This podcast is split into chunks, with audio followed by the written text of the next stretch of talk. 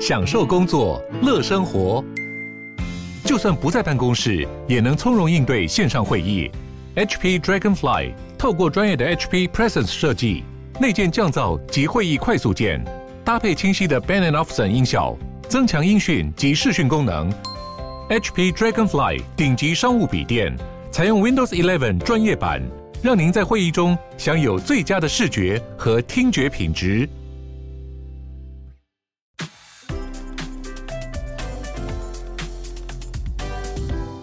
光临鲨语，带你关注那些有流量却没声量的有趣资讯。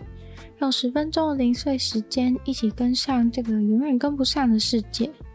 塔利班占领阿富汗也过了一阵子，现在他们在阿富汗当地禁止了所有的国际货币，因为当塔利班占领阿富汗之后，国际为了制裁他们，所以把阿富汗所有海外的资金全部都冻结了。于是阿富汗现在就面临了财务危机，几乎是在破产的边缘。于是塔利班宣布，在国内所有阿富汗的人都只能用阿富汗的货币来交易。如果有任何违反这个命令的行为，都将会面临法律的制裁。不过会需要特别强调的原因，是因为在阿富汗当地，美金是非常被广泛使用的，一般人买东西的时候也能够用美金。塔利班认为，只要强制大家都使用阿富汗的货币，就能够解决眼前的财务问题。但是，联合国非常担心阿富汗的人民，因为阿富汗的人有可能会陷入经济困难而挨饿。美国一方面认为经济制裁、资产冻结都是面对塔利班必要的手段，另一方面也知道这样做人民会过得非常的惨。所以他们也会派出人道救援来帮助这些阿富汗的人民。不过，即使不是面对这样的经济制裁、资产冻结的状况，塔利班要自己治理阿富汗也不是那么的容易。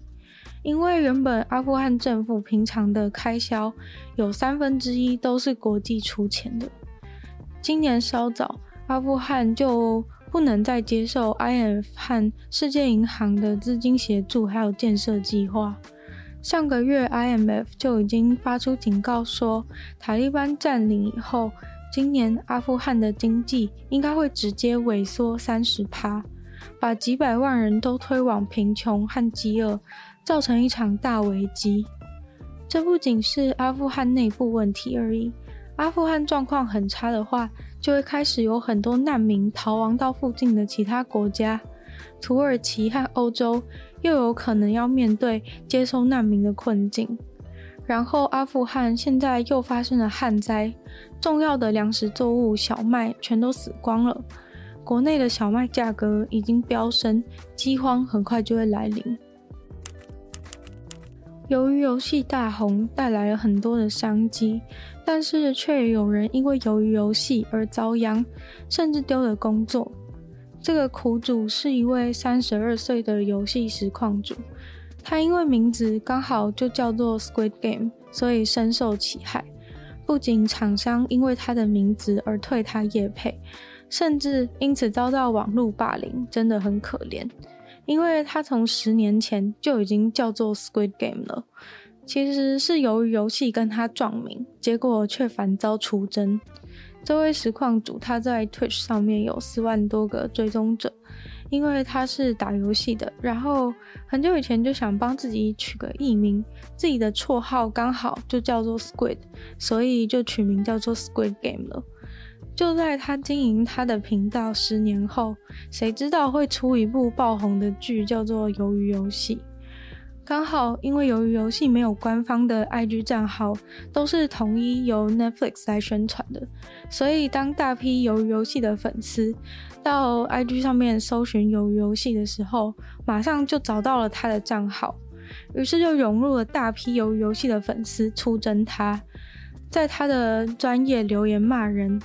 私讯骂他，觉得他是在蹭流量，觉得他偷了有游戏的名字，甚至有人因为生气，所以故意去盗他的账号。很多人同时在盗他账号，导致他账号被 IG 一直锁住。他的名字现在也变得毫无辨识度，因为当别人想要搜寻他的话，怎么找都只会找到有游戏电视剧的内容。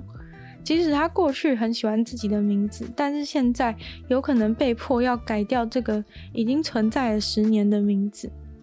因为这样下去，不仅是 IG 账号被弄到无法使用，工作也接不到，真的是不堪其扰。纽西兰的年度鸟类竞赛，既然蝙蝠也能够参加，主办单位今年在鸟类的当中竟然多加了一个对手——长尾蝙蝠，想增加这个选拔的趣味性，并让大家多多了解蝙蝠的生存困境。结果没想到，长尾蝙蝠直接一举夺冠，拿下鸟类竞赛的冠军。这个长尾蝙蝠是纽西兰唯一的原生哺乳类动物。它被称为是 Peka Peka Tora，也是世界上最稀有的一种哺乳类之一。它的体型非常的小，大概只有人类的大拇指那么大而已。刚生出来的长尾蝙蝠甚至只有蜜蜂那么大。这个年度鸟类的投票在万圣节的时候截止，而我们的长尾蝙蝠 Peka Peka 获得了超过三千票。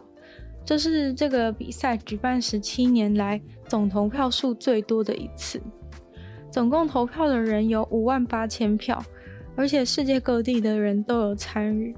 有些鸟类爱好者在 Twitter 上面发文崩溃，因为自己心爱的鸟没有选上，竟然让一只蝙蝠当选，让他们难以接受。长尾蝙蝠受到的威胁，主要是来自于一些鼠类和猫过度繁盛，会去攻击它们，导致长尾蝙蝠一年会减少五趴的数量。长尾蝙蝠之所以能够得冠军，故事其实也没有那么单纯，因为长尾蝙蝠的背后似乎有强大的支持者。纽西兰的环境保护署就承认他们在为佩卡佩卡应援。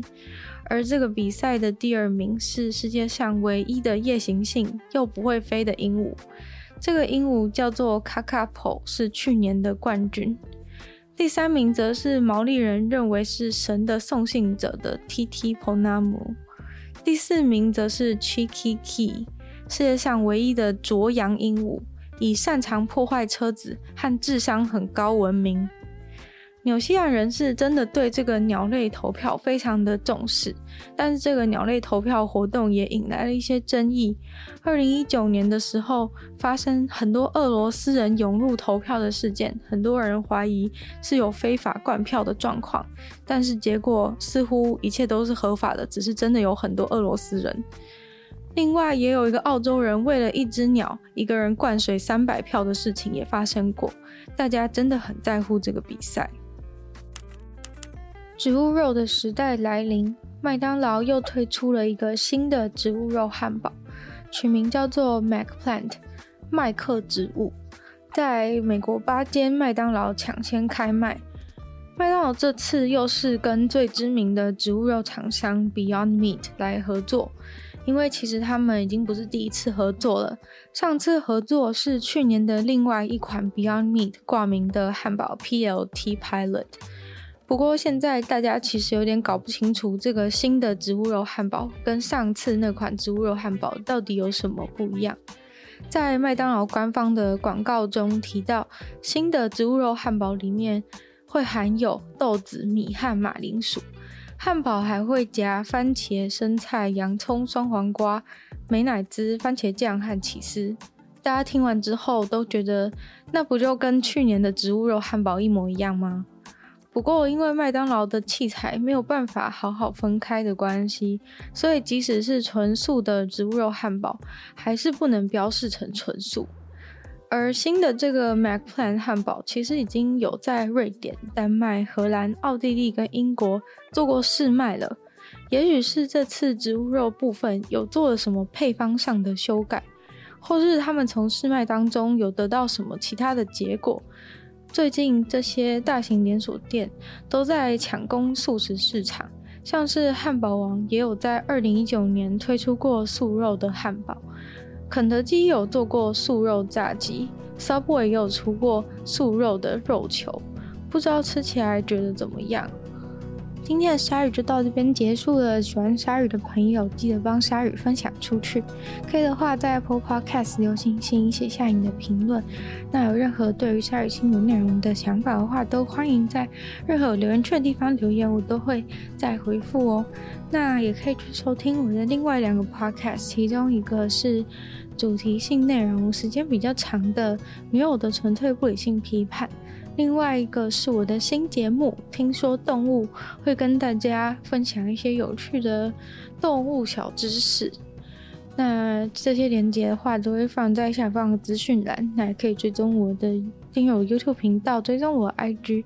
然后，那我们鲨鱼就继续在每周二四六跟大家相见。那我们就下次见喽，拜拜。